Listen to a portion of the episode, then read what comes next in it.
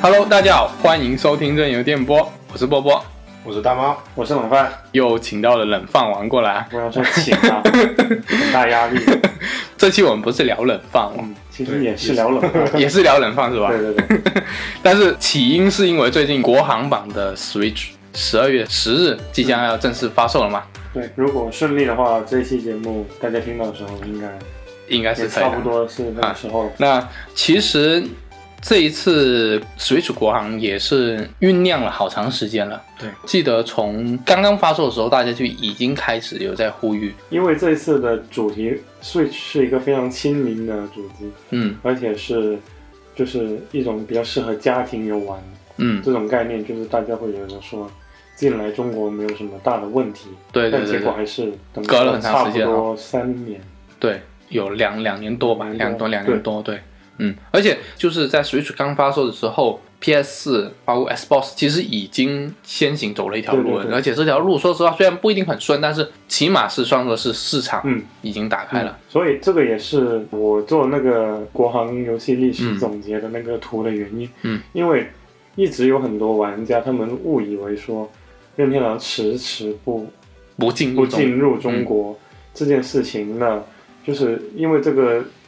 其实任天堂进入中国来说是算是各个厂商之间就是最最努早的最早的一个对，然后也是算是比较努力的一个，但是可能说。最近因为 PS 4跟 Xbox 的确进来了，但嗯是、呃任天堂主机就很久没有进入过中国市场，对，所以大家可能给一些新玩家的认知就是说，任天堂不太重视中国市场。会而且老实说，三家里面任天堂的游戏的中文这个环境是开始的比较慢嘛，这两件事加起来就给人一种说任天堂。一直不待见中国市场这种感觉，所以我就做了一张图，简单的整理了一些资料，想趁这个国行发售的机会去讲了一下，其实国行游戏的历史上发生过什么重要的事件。嗯当然，因为便于传播，所以我做成一张长图的形式，嗯所以有很多个点我是没有办法去说清楚的。嗯，嗯这也是我这次来的原因。我希望嗯有一些，比如说说漏了、说错了或者没说的东西给补充上去。其实整个电子游戏机产业其实都属于比较新兴的一个娱乐产物对，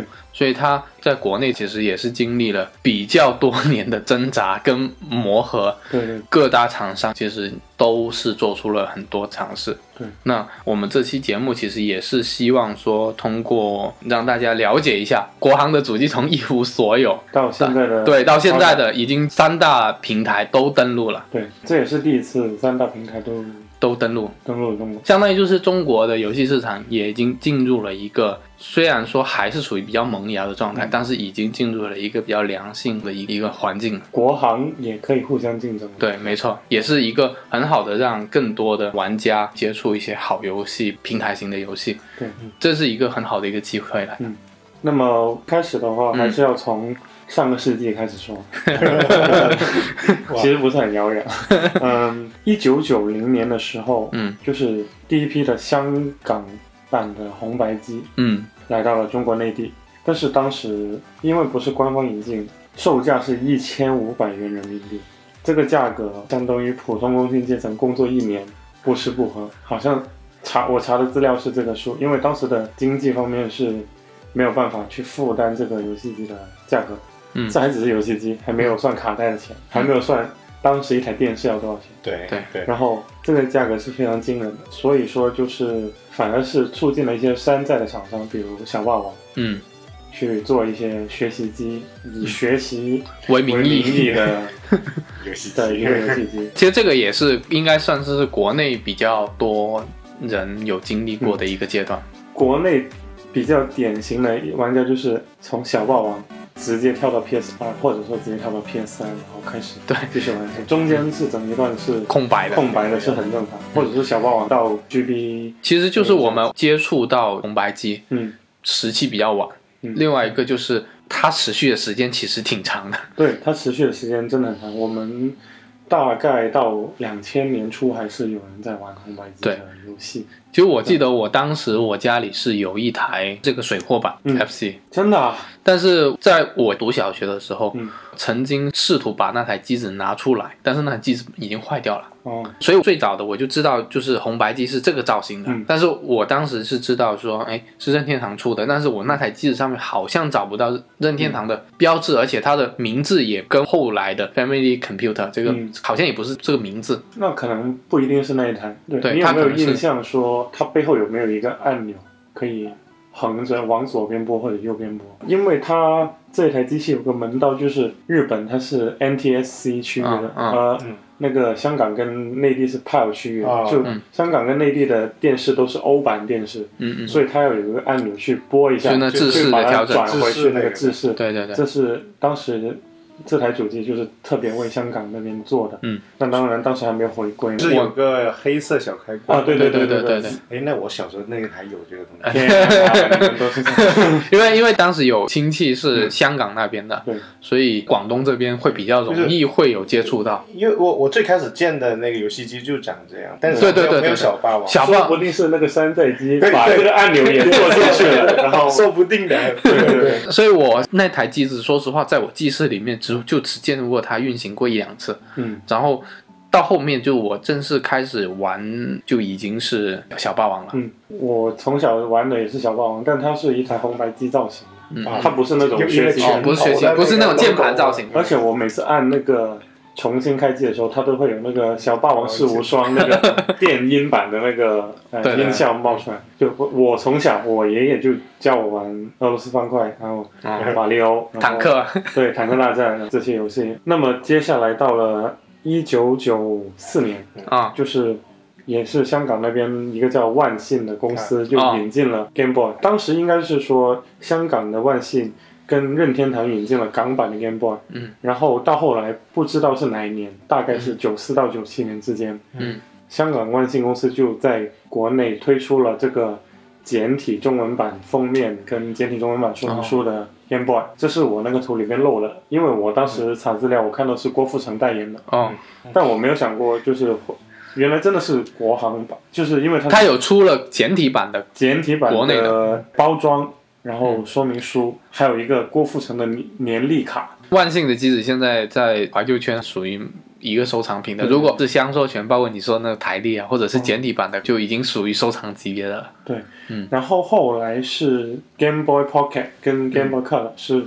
奥迪双钻代理的，哦，对，但是这方面我没有找到太多的资料。嗯嗯然后据说世嘉的 Master System 嗯，也有国行版，我也没有查到实物，可能我要再花时间。说不定。台湾的版 本。对，也有可能是台湾的。对。然后我根据维基百科来说的话，一九九七年七月三日，世嘉土星发售在国啊内，在国内发售，那个是真的，确切来说可能是第一台的国行的主机，是世 嘉的，是世嘉不哦的。是任天堂，也不是。但是现在这个世嘉的这台土星国行版可能也是非常难找到的。我实在找不到图 片，所以我我在那个长处里只是用了一台普通 的。嗯，可对能发售量就不多。对，那么由于当时中国还没有加入世贸组织，所以这个关税非常非常高。这台主机的价格比它在日本和美国卖的还要高，基本上没有什么人买。据说有一些游戏厅它批量的买入，就当做一个开一个游戏厅的那种设备来用。嗯那么时间跨到两千年，两千年的五月九日是一个比较重要的时刻，《光明日报》就发了一篇文章，名字叫做《电脑游戏》，电子瞄游戏准呃，我查到了人民网的版本是《电脑游戏》哦瞄准孩子的电子海洛因下横杠。由一位母亲控诉引出的暗访，这样子，我不知道这个是第一篇还是第二篇，嗯就是他这篇文章其实标题是电脑游戏，但他后来影响了主机游戏在中国的发展，就是二零零零年的六月三十号，嗯，就是电子游戏禁令就下来，就是说禁止一切的电子游戏机在在中国大陆发售，也要取缔那些非法的游戏厅之类的。嗯这个事情导致了很多玩家转向了去玩电脑游戏，嗯，就很讽刺一件事情是，那个文章、它其实描述的是电脑游戏的可怕，但是它后来被禁了的却是主机游戏，然后大家去转向去玩电脑游戏去了。这篇文章我读一个小的段落吧。那个母亲她说，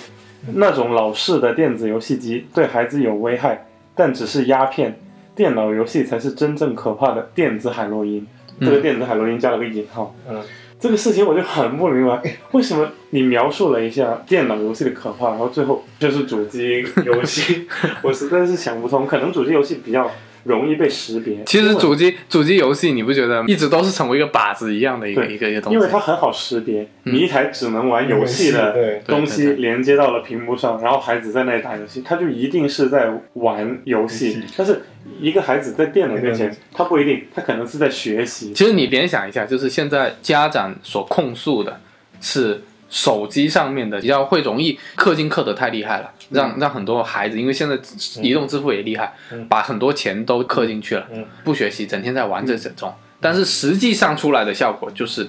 受伤害最大的。还是主机游戏嗯对，就很奇怪，就是这个主机游戏其实一直以来都在因为他太承担容易很多很对因多为他他这谴责个靶子很大，因为你有一台东西只能玩游戏专门玩游戏对的对人对，我觉得这个事情对中国游戏的玩家来说有个影响，就是什么呢？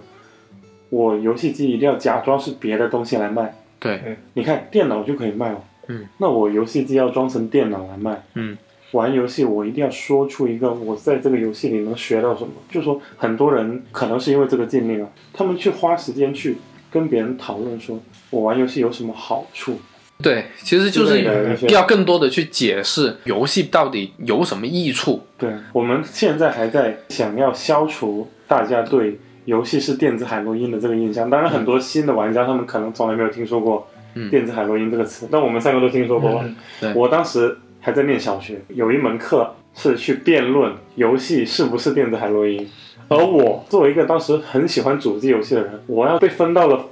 是说他是电子海洛因的那一 边， 我就我当时我这是我人生中第一次辩论赛，但是我就在想能不能给我换个队，我其实很喜欢游戏的，这个是我当时印象比较深刻的。但是我的家庭环境很幸运，就是我一直是玩主机游戏。说实话，我一次网吧都没去过，因为我就在想，我我家就有游戏机，我为什嗯我为什么要去网吧玩？很多人是转去嗯玩电脑游戏，其实我是承认的，就是当时在零零年之前，其实属于一个蛮荒期。嗯当时为什么说电脑游戏？因为国内其实当时主机还是比较少的，嗯大家有玩主机也都是说红白机，嗯包机房里面就是 ND，还有一个就是 PS 一跟 PS 二、嗯其实很多人在家里，因为当时已经初步有电脑嗯所以大家更多的还是在家里玩电脑游戏。然后我记得在零零年开始的时候，第一个是网游开始了，我记得当时《石器时代》啊，还有嗯传奇啊这一型游戏已经开始有了。嗯那类游戏跟以前的那一类，像《仙剑奇侠传》啊，像《轩辕剑》啊，是完全不一样的，对，是会让人上瘾的。我当时也是花了很多时间在网吧。这个是不可否认的。嗯另外一个现象就是街机，当时在国内也是很火。你记不记得当时拳皇？拳现皇在也是拳皇，对，还是那几个，对对，以前是以前那个时时代，其实拳皇是很火的，还有很多很多大家现在耳熟能详的街机，基本上就是会形成的一个很重要的氛围，嗯集中在网吧，集中在那个街机厅嗯这这两个区域的，所以在里面出现了很多不太好的东西，一下子就让大家形成了一个印象，就是嗯只要是能玩游戏的地方就是不好的。这个其实会有联想，尤其是街机厅，你看一台街机就是只能玩游戏，那他就联想到了家用主机，所以就一下子拉拉下水了。其实我是从来没有觉得说是有什么上瘾的地方，因是为没有，我还记得有一天我是实在睡不着觉，大概六点多起来，因为七点多要上学，嗯，然后我玩了一下《三国无双》，然后我很记得那个时刻，因为这是我第一次在非周末的时候玩，嗯就我当时玩的是很很有很节制、很有规律，嗯，就我做完作业了，我才可能可能玩个一个小时，或者我周末去玩一下，这个从来对我来说就不是一个有害的东西，嗯嗯，而网上大家说的那种游戏的危害，都是在说网络游戏。然后延续到现在，很多人一说到游戏这个概念，就是电脑游戏，还有手机游戏。因为现在从电脑已经转向了手机了嘛，对，然后还有很多人就是，比如在知乎有人问，男朋友顾着打游戏不理你怎么办？我没有这种问题啊，我的主机游戏可以暂停啊。但是就这种。我们主机游戏圈从来就没有被纳入过这种对文化里面讨论，但它却是被禁止代表最厉害的但那一是个。你被代表了。对对对， 我很后来才知道有这个禁令存在，我一但直是不知道有这个。对我也我也不是很清楚说有我这个禁令我。我那边的情况跟你们说的不都不太一样，我我很清楚这个经历，因为当时我们我们小乡镇里面，就我一个小县城里面的，然后我们嗯有电视台嘛，就会播这种新闻，就然后会有通知发出来嗯念给你听。之后呢，因为我们那边主机其实很少见，更多的是呃街机厅很多。对，街机厅很多，街机厅很多，它街机厅里面除了我们这样看到什么拳皇啊、街霸啊那些之外呢，其实还有一种机子叫老虎机啊哦对老虎对机赌博赌现在博机那个、嗯那个、那个，我们那边很多，嗯，就是街机厅里面那边会放一一排都是老虎机，这一边呢就是那种我们经常玩的那种街机嘛。然后呢，他那个新闻出来之后呢，他们就会有很多组织呢各种严打部门去把这些弄了，然后把那些老虎机全烧了那种新闻我都看过，然后我都在那个时代里面见过。但是刚好呢，两千年的时候就是可以上网，然后很多人去已经开始不太去那个街机厅，慢慢对去转向去网吧这样。然后以以前两千年就什么石器时代啊，对对对就然后我们当时最最喜欢去玩什么？玩 QQ，哦就就就在那里聊，因为以前玩那个游戏还不一样，就是以以前都是买点卡或者月哦卡，对对对对，花那个钱比你在游戏就街机厅里面那样花的可能要多很多。嗯，然后因为这件事情然后弄，但是所有打击的对象都是街机厅，所以那里我们那街机厅就很快就就没了。没掉，跟或者是那种要敲门，对啊，对对对对，要对敲门有暗号的进去的那对对种，就没有光明正大开。我是在广州长大的嘛，嗯然后其实我家离这个录制的地方 也就我以前住的地方离这里就很近。嗯，以前海珠购物中心对面那一栋楼，嗯，上面就是一个街机厅。我啊我妈小时候经常带我去，嗯但我我印象中我没看到太多赌博的东西，然后就是玩一下什么合金弹头啊之类的。后来有一天我妈不带我去了，我问为什么？她说那个街机厅没了。这是我对这个禁令就切身感受下唯一的一个就体其验实。其实就是以前我们会感觉就是家家长带小孩子去这种街机厅，因为里面有很多摩托车啊、投篮机啊，就像我们现在其实还也还是有一些对嗯各种各样的好玩的东西，而不是说只是街机台。赌博也我我印象中就是那种丢硬币下去，然后对就对推出来那就种。转哦，不转是，圈对对是那种真的是，呃、我知道，我知道，我知道有那种，赌但是场那种，对，有赌场那，种，但是那种其实就是以前在街机厅里面，嗯，有一个角落是，对嗯对，但是你不会对那个感兴趣，就是上面的对人不是这么想，对对，就是小孩子或者学生对那个不会对特啊，别我感们兴趣。对于画面感兴趣嘛，我对对对对。我们又不是来算数学的，为什么对我要算一下扔进去一我个记能得赚五我个？记得那个老虎机印象很深，就是个大熊猫抱着一个什么东西，然后就在那转圈。对对对，嗯赚钱。哎，每次扔下去是不是扔那种投币，是扔一块钱进去？嗯但是一块钱能换三个游戏机币，我们就都不去那里玩了。嗯，这种真的要懂事的人才去，嗯我们应该一般都会被画面吸引对啊对之类的。嗯，但是这个禁令怎么说吧？我觉得真的实打实的让我感受到了一个变化嗯。当然，我觉得这个变化可能也是跟游戏从二 D 转三 D 有关系。就是零二零零零年前，我记得《轩辕剑天之痕》是就二零零零年发售，我印象中就到《天之痕》这个，我觉得是基本上已经达到了中国游戏的一个顶哦峰、开发顶环鼎境来盛，对说鼎盛时期了。因为在此之前，无论是什么阿猫阿狗啊，就就以前就是大禹嘛，嗯，大宇还有什么金庸、金对对庸、嗯对对，金庸的那些游戏，然后还有各式各式各样的，反正以前玩的游戏 PC 游戏都是国产游戏嗯对。印象有有一些玩国外的游戏的，就是《博德之门》、嗯，什么《魔兽世界》，因为以前《魔兽世界》也没觉得它非常的吸引，其实挺吸引的，对我来说。对啊我还去我表哥家里玩 的都，还有红警，我觉得以前红警还反而更 更加，然后大部分玩玩的还是国产的游戏，但是从零零年之后，就是网络游戏开始兴起，嗯，然后当然当时也是二 D 转三 D 时代嘛，然后就感觉一瞬间所有的这种国产游戏就全部都没有，因为没有开发环境了。对，整个都没有了，而且接下来就出现大量都是盗版，因为嗯说句实话，我以前小时候就我身边的朋友买游戏都是买正版的，就是我记得一个游戏简装版三十九块钱，哦，二十九块钱也有，然后精装带个小攻略的六十九块钱，六十五六十五、六十九都有，对。然后接下来再上去就九十九块钱，就嗯豪华版带一个东西，然后一百九十九已经是超级豪华版了。我记得，因为我我应该是在初中的时候那段时间，还是会有买到这种，就是你刚我刚才说那六十五块钱的也，嗯那那种国产游戏是有的，然后嗯它是在那个精灵后面有，还还是有，但也是后有一些假正版。呃也对也对，有啊有一些假的是假正版，但这我个们是当时去买就是去那种有贴那个方位什么东西，专门去找那种对嗯去买那种，就是有个盒子很漂亮很大的，以前那盒子很大的，然后然后六六十几块钱或者是什么九十八块钱那一盒的那，嗯，零二零零三年左右还有，嗯对那到之后就不见了。对，到之后你见到的话，永远去到电脑店里面，全都是那种五块钱一张的碟，然后就一个很薄薄的一个片里。嗯我的记忆应该都是在两千年之后的，嗯因为我当时记得应该是上了四年级还是五年级。嗯有一天，我当时家里也有电脑，但我主要还是打主机嘛。然后我有个游戏是洛克人 X 四、哦我买的是那种所谓的盒装版，嗯但是是中文的。嗯那么那应该是盗版了。你现在想一下，是不是那种蓝色封面？它打开里面一不张是一个黑色的盒子，就哦特别精美的一个盒子。那我太喜欢了，嗯我就把它带到我学校去了。嗯因为我就想有时候看一下那盒子，嗯因为盒子巨 帅，也不可能玩嘛。结果我那天交作业嘛，嗯我就叫我一个同学帮我，我说啊、在我的书包的哪一格里面，嗯你帮我把作业交一下。然后我回去，我被打小报告了，我的那个盒子被交给了班主任。 呃，当然，我当时是学习非常好的一个学生，所以班主任也没怎么样。但是他也是公开处刑了我，就是把我的盒子拿出来说，以后不要带这种东西上来啦。然后嗯然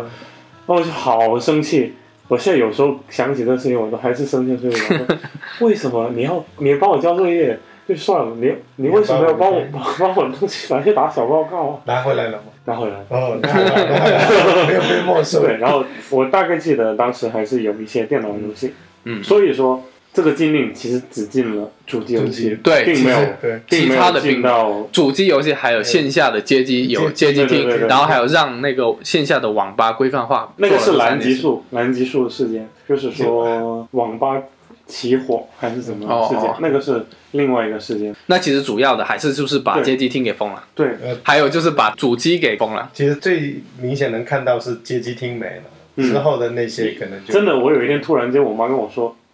嗯那个街机厅没了，我们不能去。对嗯对对，就我就我当时也没什么感觉，但其是实我现在主想起来是主机当时其实可能大家不太明显，因为本身国内就没有太多主机，对对本身环境，嗯因为你要付钱买一台只能打游戏的机对器，他可能就是当时把这个一中的就是你嗯只要是只为游戏服务的，对就对全对，部都娱乐的东西娱乐的都没有东西就全部都都都嗯都暂停。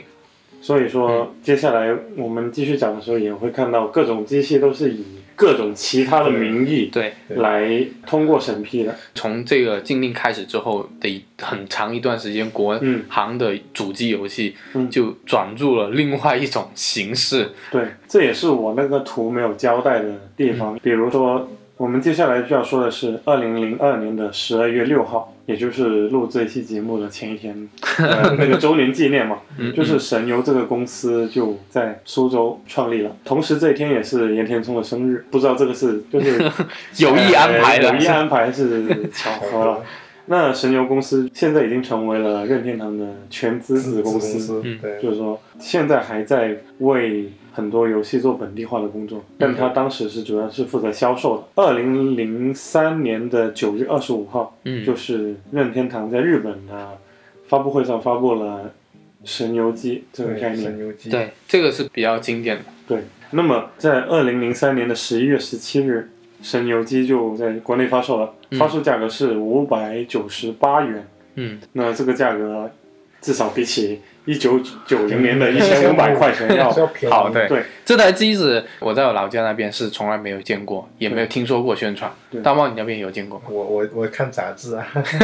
我也是看杂志才知道，因为我是那时候就玩 PS 一或但者是 PS，我们以前有录过节目，江也是说在广州是有的，有啊有啊有啊广州是有有的，那买，因为他不是买买买那个有卡跟它是有充对加油站。对对加油站这个我们等一下就会说到。对就首先我们说一下，为什么在禁令之后会有一个游戏机能够有国行发售，就是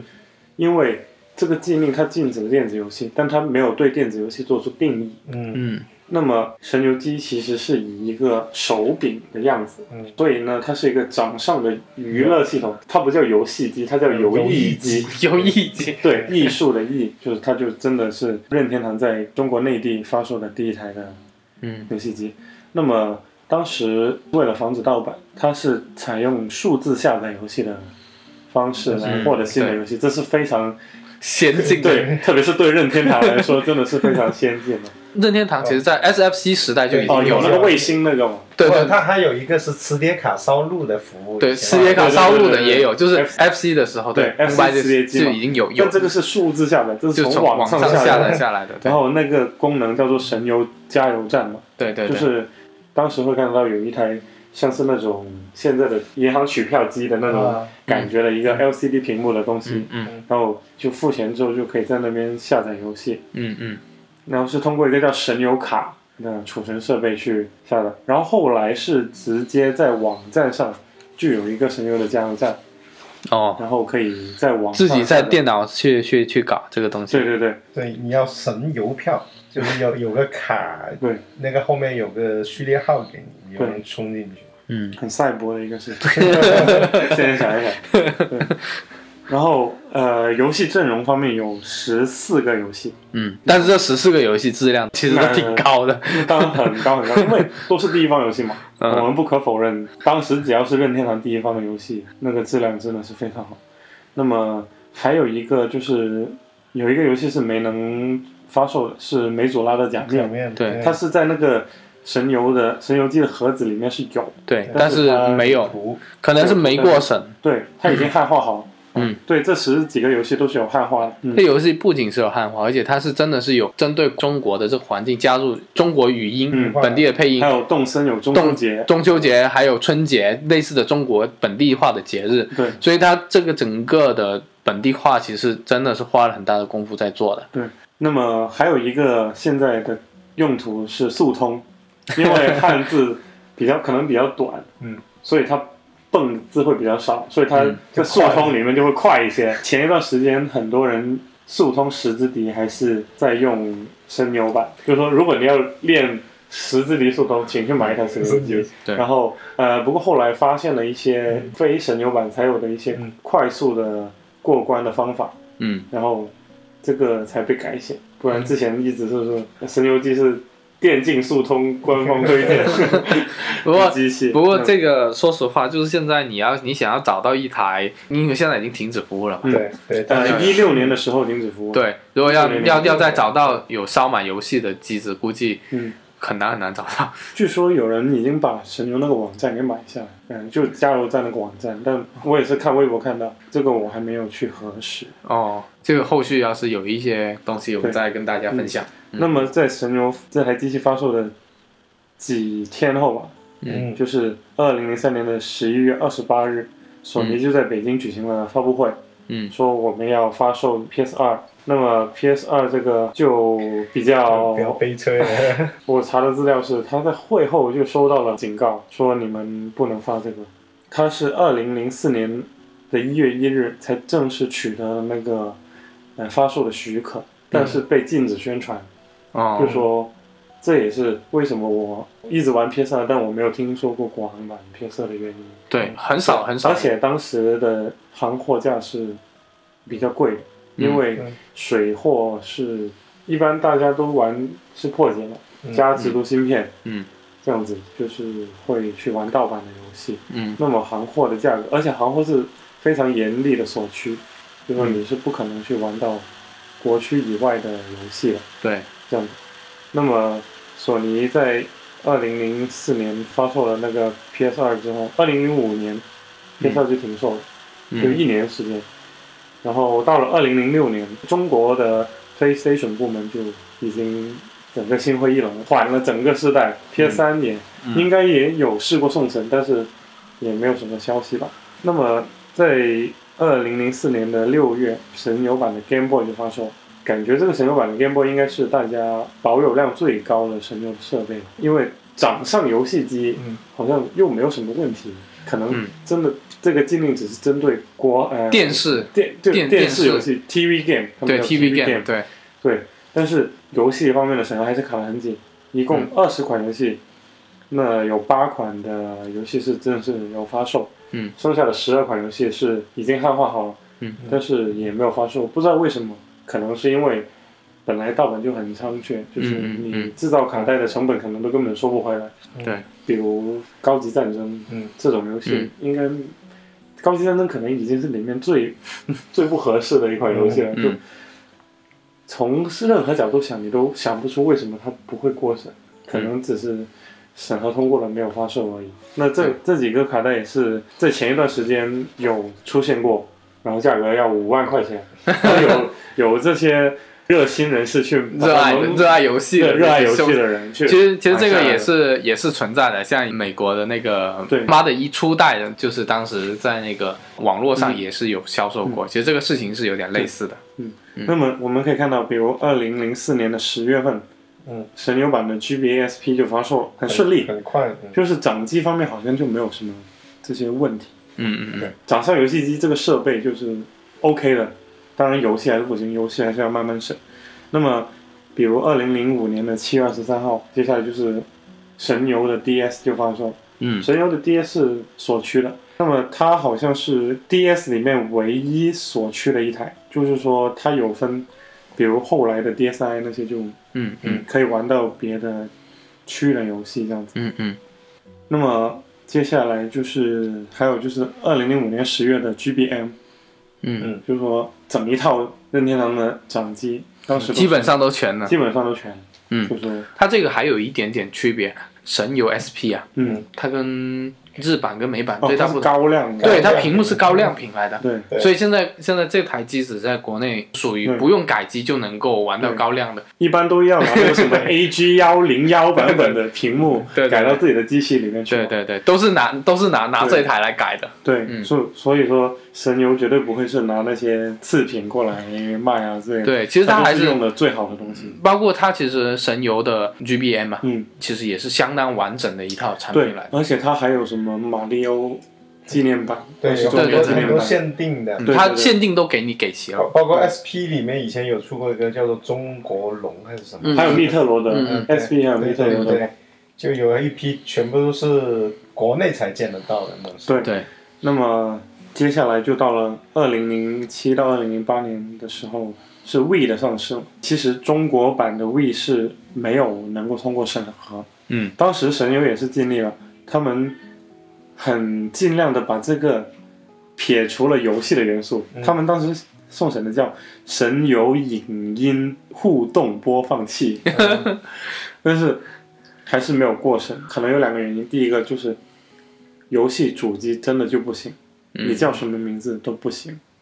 除非你又改的像神游那样有个手柄。嗯这样的，就是游戏主机就是不行。第二个可能就是说，据说是零八年的时候，就是很多政府的部门在整合各种的，再做一个变革。对对，所以说大家都没有敢碰这个事情，因为引进海外游戏机这个事情，可能对于他们来说是一个比较对有风险的事情。而且零八年奥运会也是一个比较特殊的年份，但是其实也是挺可惜的。神游 We 当时没有没有能过审，就导致了当时零八年奥运会的游戏嗯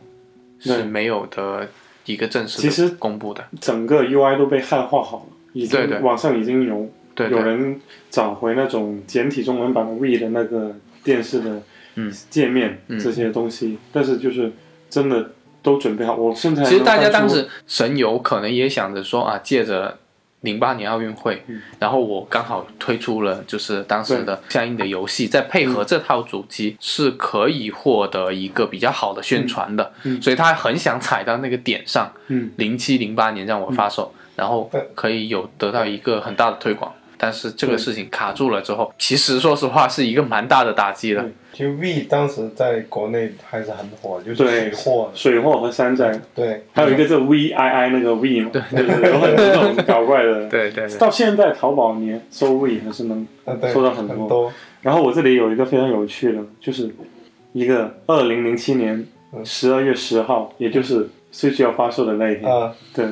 十二年前嗯的一个新闻，名字叫“任天堂代理为 We 中国区上市做好准备”。嗯，什么？任天堂日前宣布，将于二零零八年内在中国销售台式游戏机 We。嗯然后整个新闻看着非常非常的乐观。嗯，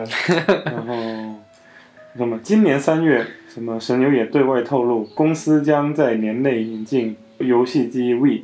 与主机同时引进，还有数款游戏大作，价格将低于市场的水货，就是嗯整个就是没有哦整个闻到整一个大丝的 flag 的味道对对对对。那种其实我觉得这一次故意没有过审，还有一个我觉得比较有意思的事情，就是国内会大量的为的这个需求买的这个版本水货版本，全部都转向韩版， 对对，然后它就是韩然后 版，对，然后买去了，导致韩版的物语的销量暴涨，对，对然后我怀疑我现在家里那台也是韩版，大部分都是韩版。当然我，我觉得这个可能不一定是真嗯的啊，就是说老任当时就是看到韩版的 We 卖的这么好，然后就非常重视韩国市场。 好吧？就好像我刚我之前说了个笑话说，看到国行 Joy-Con 比机械卖的多那么多，就推出一台二百人能够同时玩的 Switch 给我们，对不对？你看反正这些都是可能卖了两百个 Joy-Con 才卖一台主机，反正这这些都是洋葱啊新闻了。嗯对对对，洋葱现新在闻现在不是那个 Switch 的服是什么？墨西哥服。对，人家一看， 哇，墨西哥跟阿根廷这么多人玩，玩的人数比他们国民还 多。嗯 开玩笑。那么说回来，就是这个事情真的很可惜，嗯，因为以我们猜测的审核标准来说，哪一台机器最容易过审？嗯，那必须是是 We，吧对对啊对，真没的错必须是 We。那时候可能还没有什么 No More Hero 那种砍人的游戏，对，枪的游戏估计也不多。也不多。他的手腕大家记得最清楚的游戏是什么？We Sport Sport，吗？对，就是还有 We 很 Fit 合家 欢。你健身的游戏它，比 Switch 更加适合那一套和谐的理念嘛，对对不对对？健康的理但念它都没有过。对，如果你要从哪一台主机里面强行的去找出游戏以外的益处。嗯胃也是最高的，胃是健身 器材，你就是连它都进不来，嗯这个事情真的是很可惜，所以就是 We 那一次之后，其实是真的把任天堂给伤了。对，其实是挺伤的一对次啊。嗯，你看你 N 六十四真的很努力了，你嗯直接把你一台机器重新改造，你知道开模什么的对对对设计这对对些东西，只是为了一个这么未开发的一个游戏市场去做这种事情，去设立神游的加油站，嗯，然后一整套服务链。数字化下载这些都行不通，然后 w e 在进展上来说比神牛还倒退了。嗯，这真的是非常非常可惜的时候。但其实当时主机游戏因为 Xbox 三六零的盗版，对，嗯包括 PS3 也到了 PS 二、PS 三，对 PS 二、PS 三的盗版，其实我觉得 PS 二是国内比较多人去接触的一个萌芽期，然后对到 PS 三跟 Xbox 三六零已经是变成了很多嗯逐人渐都转玩正了，甚转正甚了，至对，因为当时考一个游戏可能要，说实话，我转正第一次全部转正版是从 PS 三开始，哦因为当时我在大学，然后一个盗版游戏玩，我要把我的机器从大学城那边扛回这边来，嗯去下载那个游戏，然后下载他要说要很久很久时间，因为几十 G 嗯嘛，对，很大。那就是当时就是说在那么紧的限制下。主机的市场是逐渐在人数是在增加的，对在增加，这这市场还是很混乱的一个嗯，五块钱一盘、十十块钱三盘 Xbox 三六零嗯的游戏的那种，其实挺多人就是跟跟你一样是在 Xbox 三六零跟 PS 三转正的，对。然后我第一个正版游戏应该是 GBA 的《宝可 梦》绿宝石还是叶绿，我忘了，反正就这两个是我记得特别清楚。嗯那我们继续的话，就是二零零六年的六月的 DS Lite，嗯这也是刚才漏了说。然后二零零九年十二月的 DSi， ，DSi 这个我可以说一下对，因为其实我 NDSi 是我第一台买的啊，掌机，嗯，就是自己买的。嗯然后我当时买的时候，我印象很深刻，就大概是零九年的时候，嗯就是神游的 DSi 嗯出了。然后又买了水货 版，那你就是就其实是有这种感觉，就真的对国行是不了解的，然后心里其嗯也有实恐是惧。有恐惧，而且有排斥。当然你，你那次决策也是完全错了，因为 DSi 是内置的任天 狗，你就这里你就亏了钱了，你就少了一个游戏。对，而且它是不锁区的，就是哦你对是用别的是，是可以玩所。以我是真的是等到很后面才知道，哦，原来这个版本确实是比我们当时买买，而且它当时这个就是神游 DSi 还便宜一点，对对对，就以前可能对于为为什么你不看杂志？没有，游其实其戏机实服说务器说说实话，就是当时其实对于主机、掌机这个东西，其实没有特别深的概念。其实我当时没有没有摄入的很深，我只知道啊、有 GB、GBA，但是对也不知，其实我对国行是完全不了解的一个状态。只能说神游，我第一次听说就是 DSi，、嗯而且当时还一度还以为是山寨的。对，它看起来挺那个的。对，那个包装就是哎呀，就有对点啊丑。嗯对对 对。对啊，嗯然后，嗯、就到了二零一二年的十二月七号，国行的三 DS XL 嗯嗯，就发售了。当时它是直接略过了 3DS，嗯可嗯，能是送神，可能是什么原因。当时那个名堂是 3D 掌上娱乐设备，就是也是一定要错开，跟对游戏不能有什么嗯东西。娱乐是可以的，游戏是不行的。但是也是比较悲惨一台，它只有两款国行游戏，因为 3DS 都锁区嘛，嗯它也是锁区的嘛，但它能够运行十四款的港版跟台版的游戏，嗯，比如宝可梦日月，它是可以的，但是你不能连 eShop，、啊所以你是不能够跟别人交换，是不是？还是有很多的这些限制，限制。好，那么我们之前说的那些叫做游戏机禁令期吧，应该嗯大概是这样说的。到这个时间点，其实已经第二段，然后很快就进入到第三个阶段。对对对，是没有禁令的时候，嗯有禁令的时候，嗯，然后又到了接下来我们要说的，二零一三年的九月三十号，上海自贸区成立，然后说是你只要在上海自贸区那边开设公司的话，嗯你可以在那边销售游戏机。这个节点就是说，游戏机终于是游戏机了，嗯，我不用像什么 PS 呃二学习机啊，别说什么电脑数码、影音系 统，什么三 D 掌上娱乐系统，对对对什么对学习啊什么的。对对对，我终于可以娱乐，呃、嗯啊不，我游戏终于机，可以游戏了，我终于可以玩游戏了。嗯这个时间点，游戏机这个概念终于被承认了。嗯嗯那么说一个扯得远了一点，就是我听那个西蒙在照唱不误那个电台那边录的那个节目，他就说，他们当时已经在做集合的电台，听到了这个解禁的新闻之后，才决定辞职去全职做这个游戏电台嗯对，的事情，上面就哦做哦因为公司化很多人都会在那个时候就知道说这个事情可以开始推嗯，被进了，被激励了，对对对，就说陆陆续续有一些游戏媒体已经被呃大公司给收购了。嗯，大家已经在准备说发展这个市场，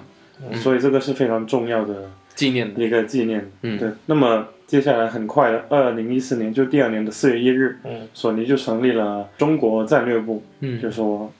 PlayStation 要回来了。然后任天堂也在这一年，呃，岩田聪说会给中国国内的玩家特供游戏主机。嗯嗯不知道当时他们有什么计划，但是至少索尼跟那个任天堂都已经发话了，嗯，说要我们要重新进入这个市场。那到了二零一四年的九月二十九号，微软的 Xbox 是中国解禁了游戏机禁令之后第一台国行的游戏机，当时是跟百事通合作的，嗯我觉得可能也是有点隐忧，就是还还没有完全撇除一个影影音设备那种感觉。对，就说还是要就是影音设备挂钩吧，嗯嗯，因为之前听说是微软本来是想找百家盒，嗯是做电视盒子，嗯嗯那种感觉的，他是想做一台那种感觉的 Xbox，、就是擦边球进来，但是解禁之后就干脆就直接是一台游戏机进来。那么虽然它是第一台，但是它的限制也比较多，嗯嗯因为它的游戏首先它无法登录外服，就是它是锁服所的，服的，然后锁区也是锁区的，就他们只能玩国行的一些游戏，嗯甚至有一些国行游戏机上的游戏没有中文，只有英文，它也不能装任何的关于视频的 APP。国行勇士这个词是从这里来，嗯就说你居然去买一台这样的机器，但是什么也玩不到。之后就是二零一五年三月二十号是 PS 四跟 PS 五一发售，这个本来应该早一点发，但是因为那个传说中的刘瑞哲的那个举报事件，所以嗯这个事情延期了。那么我们也在这里迎接到了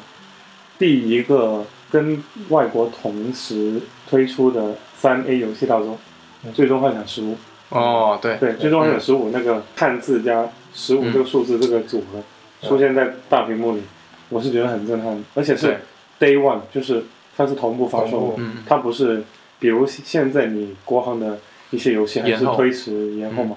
但是最终幻想十五居然是同步发售，嗯当然也有一些嗯，好像是说当时是为了国行而而延后了这个游戏的发售时间哇。，哎那真的够地道的。对，嗯那么，在微软发现索尼的 PS 不锁区之后，它也取消了锁区，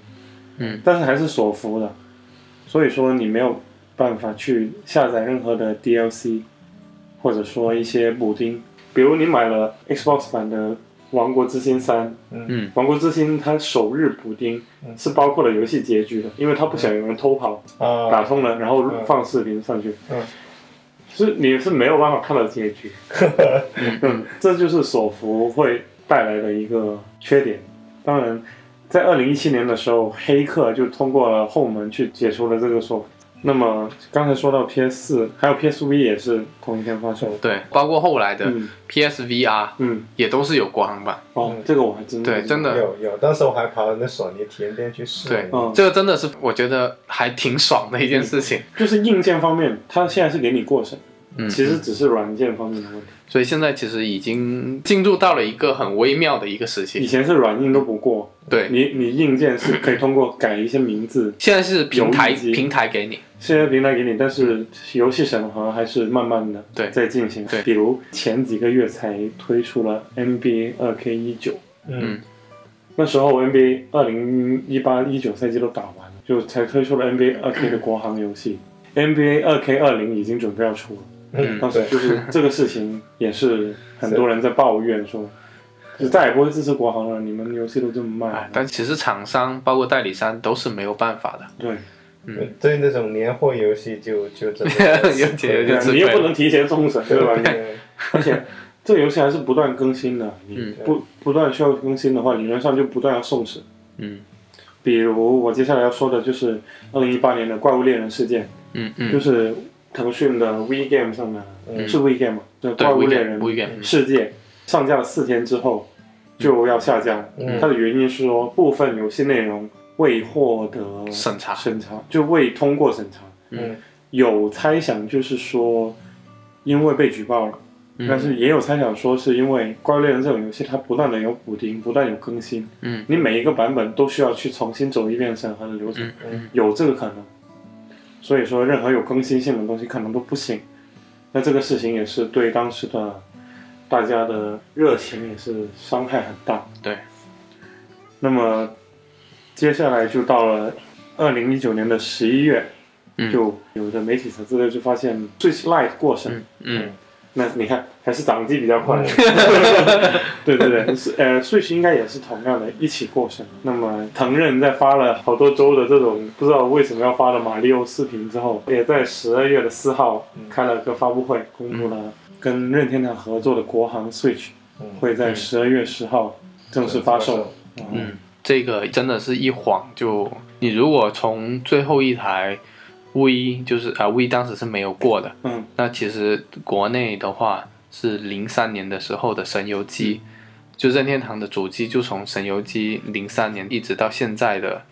幺九年的对国行 Switch，这十六年，十六年，对。那么这十几二十年间，还是有很多人一直在做很多默默无闻的努努力。对就是非常感谢他们，不管结果怎么样，虽然神游市场是失败的，对但是它真的是对于国内主机游戏黑暗的那个时期，盗嗯版横行政策也不允许的情况下，保留了一个火种。对，还是留下了，包括刚刚说的，就是嗯 GBA 能够留出十二个游戏，对这些其实也很宝贵的遗产。嗯你看当时根本就看不出任何的希望，但是他神游就一直在出一些掌机，嗯我也不相信他能够赚多少钱，嗯在神游机上面，对不对因为水货，因为盗版游戏，嗯你，当时游戏机市场已经够小众了， 嗯然后他还要在这么盗版多的情况下去做这个事情，嗯嗯我在整理这些资料的时候，我看的就非常的玄幻。嗯，在神游机不断的出新机器的同时、p s 二已经进来了，然后走掉 了，就是这么一个情况，索尼都觉得这里搞不搞搞不懂你们在对，干。这里搞但搞是搞神不游下还去是，不断的去不断的去就探索它的，嗯起码就是它它从从 GBA 整个 GBA 的掌机到 NDS 这两代的掌机，包括到 3DS，基本没断过。对。你说当时 NDS 当然也很火，但是 PSP 盗版，嗯那太火了，大家都是玩盗版 PSP 游戏对，所以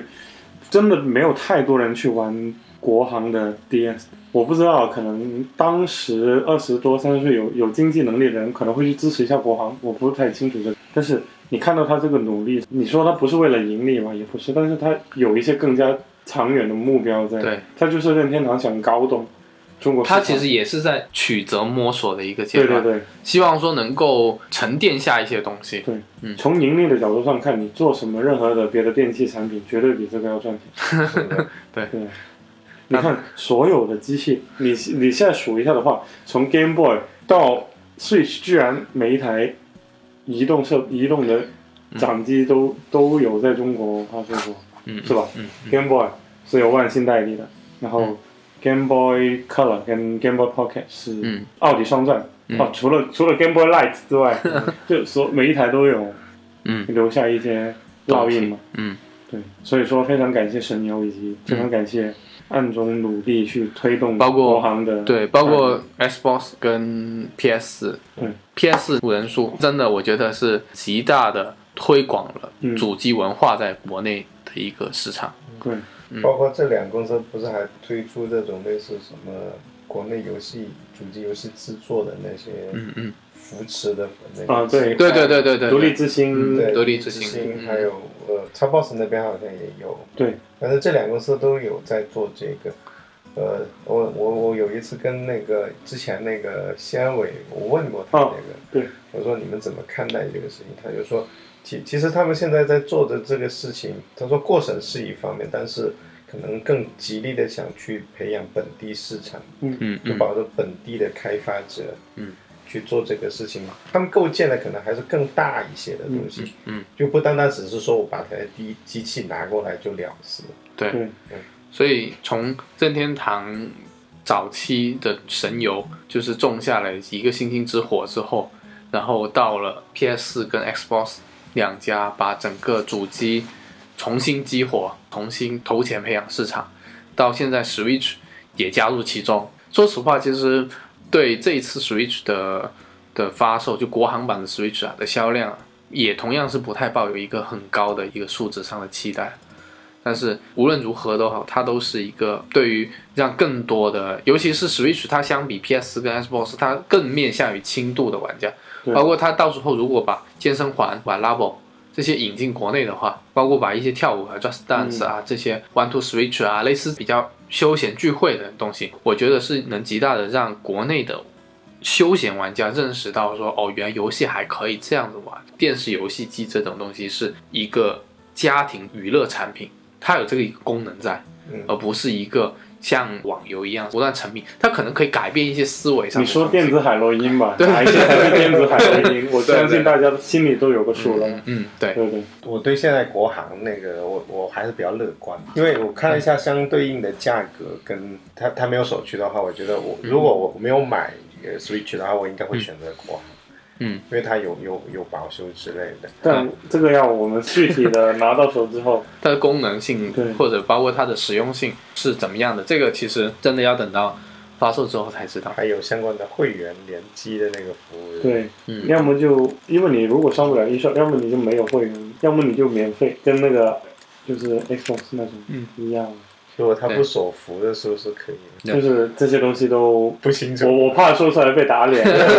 不，但是这个无论怎么样都好啊，就是说只要它的体验是嗯 OK 的，无论对于我们已经就我们嗯像我们这已经手头已经拥有一台的， 嗯，以后再我购两置，台，我有台 Lite，哎哎，你也买一台？对我买了台对， Lite，你也买了一台 Lite，对，就最手头已经拥有这个机子的时候，再推荐身边的朋友或者是自己再去购机的时嗯候，肯定会以国行为主的，不会再以水货机为主的。因为怎么说，你推荐朋友的话，你推荐水货 机，其实如果坏了的话，对，就这个事情很难负责嘛。我当然会希望有一个其实官方渠道，这样我推其荐给实朋友的话，其实就这个这个，我觉得我觉得保修是一个问题。我发现最关键的一个会引起你买的话是信任感，因为水货你很多渠道你很难确定，总有不安全的渠道在。嗯但是你官方买你是最稳妥。稳妥的，保修当然是有一个考虑嗯的一个因素，但是你会知道我京东下单，我们也在没淘有宝试过天猫天猫保下单。修游戏机，对说对实话对，对很少对很少。对，到天猫下单或者到官网下单，我这台机子就是实打实的，嗯是一个正版服务来的，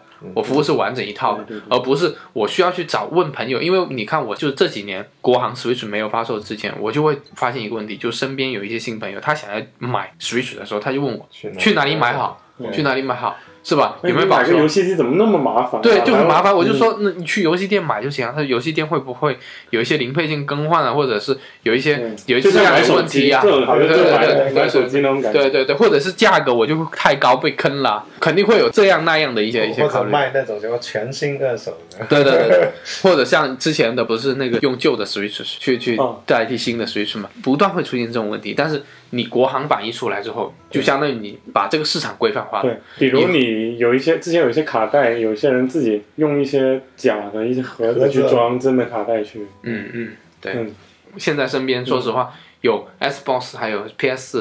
嗯大家换机还是倾向于对换国行机来的，像 PSV 啊、嗯 PS Line 都是卖嗯国行的，所以我觉得是一个很好的规范市场的一个机会，嗯而且你也不用去跟身边的朋友说朋友要买，不用跟他解释那么多。 对，不过总体来说吧，我觉得这一次三大主机能够全部都出国行，然后就接下来就看一下，因为明年不是有可能会 PS 五跟新的 Xbox，嗯就看一下是不是明年也是会同步。其实我们希望的是，以后的主机是不是能够逐步的，包括游戏同步发售，延后也不要延后太长时间。嗯，可能对于中国整个主机游戏市场来说，